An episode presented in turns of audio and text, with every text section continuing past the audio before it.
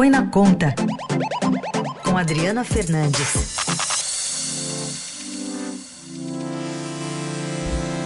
Tudo bem, Adri? Bom dia. Bom dia, Carol. Bom dia, Raíssa. Bom dia. Mais uma semana. Ótima semana para você também, Adri.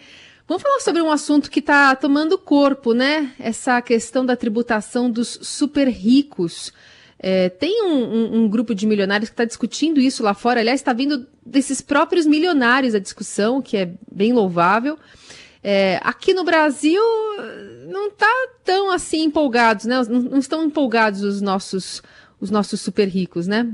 Não, os, os super ricos é, em alguns países, nos Estados Unidos e alguns países da Europa, eles divulgaram uma carta é, pública é, defendendo a maior tributação é, dos bilionários, né, dos milionários, dos bilionários, e aqui no Brasil é, esse, esse debate entre a, a, os super ricos está a, ao largo, mas no Congresso, em outros é, setores da sociedade civil, há um movimento grande para aumentar a tributação das, da, das faixas mais altas, né, da, da renda, do patrimônio, de, que tem, de quem tem é, mais recursos. Esse debate, é, Carol, vem na esteira é, da Covid-19, é, que aumentou a, a, pobreza e escancarou aqui no Brasil de forma mais evidente as desigualdades sociais. Né?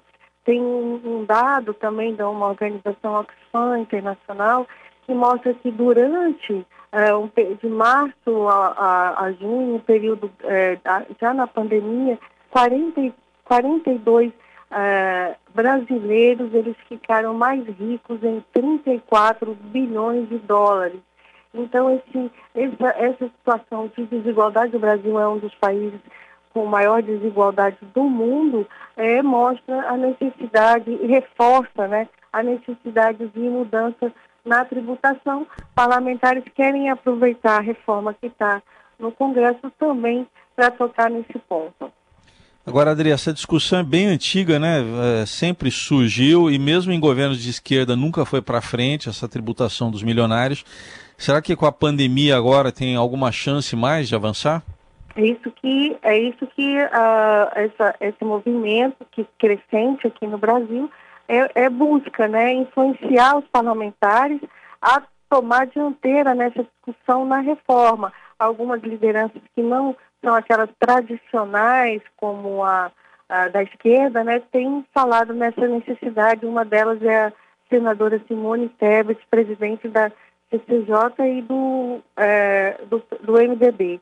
Outros também, outros, outros uh, parlamentares também uh, tocando nesse ponto, nessa, na necessidade de discutir não só a questão é, do imposto, imposto sobre grandes fortunas, né, que existe que está previsto na Constituição, ele foi adotado em outros países durante a crise de 2008, ele, ele uh, foi abandonado em alguns países, mas a, a, a FENAFISCO, né, que é a entidade uh, que reúne os fiscos estaduais do Distrito Federal, fez um cálculo, fez uma proposta de, de criação, né, de regulamentação do imposto sobre grandes fortunas e avalia que é possível arrecadar 40 bilhões de dólares, de dólares não, de reais, desculpa, Heisen, de reais, é, com, a, com, a, com a criação desse, desse tributo. Ele, ele vem aí também fazer contraponto à CPMF,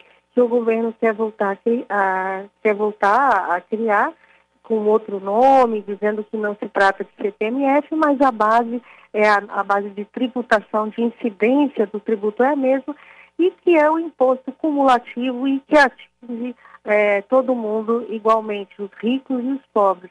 Porque Raíssa tem um problema da, da, do sistema tributário brasileiro que ele é regressivo, quer dizer isso, que os, proporcionalmente os pobres pagam mais que os ricos. É isso que precisa mudar aqui no Brasil. Adri, na prática, como é que isso se aplicaria? Por exemplo, a, tributação, imposto, impostos sobre heranças é uma forma. Quais outras? O, o imposto sobre grandes fortunas é um imposto sobre patrimônio. Então, ele, ele, ele, a, a, uma, a proposta que a Senafisco colocou é tributar com uma alíquota de 0,5 a partir de, de 10, de quem tem patrimônio de 10 milhões de reais, e aí a alíquota vai subindo até 1,5 para patrimônio acima de 80 milhões. É muito pouco, que, muito, muito pouco brasileiro que tem é, esse, esse, essa renda tão alta. É, uma outra proposta é você, ah, é o governo passar a tributar mais de forma mais, é, mais forte ah, o imposto de renda da pessoa física dos salários mais altos, né, daquele que tem renda, com uma nova tributação, com uma alíquota de 35%, tem gente falando em 40%.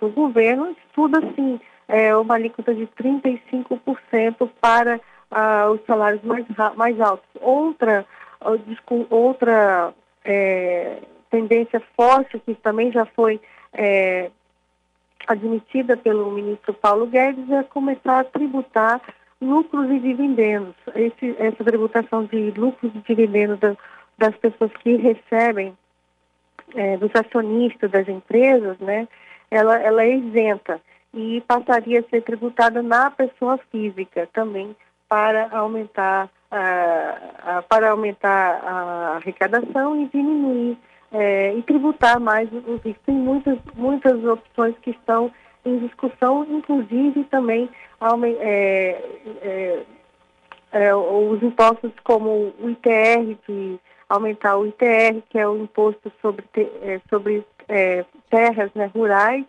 e outros, e até mesmo de lanchas, é, aviões que, que hoje a gente não tem aqui no Brasil, a gente tem o IPVA, mas não tem imposto sobre esse tipo de patrimônio. Aliás, você pegar aqui a, a OCDE, né, que é aquele clube dos países mais ricos, a maioria dos países já cobra esse tipo de, já tributa esse lucro sobre ações, né, sobre dividendos, né? Sim, a gente, a gente é, é, é, no nosso país é isento, só que é uma, é uma mudança de, é, que você precisa calibrar bem, né? Para, é, reduzir, para que não haja uma supertributação na, no, no imposto de renda, então, da, da pessoa jurídica. Então, é, é preciso você equilibrar, o governo quer fazer esse, esse equilíbrio, reduzindo a, o imposto de renda da pessoa jurídica, a gente tem a alíquota mais alta do mundo, Heisen, 34%.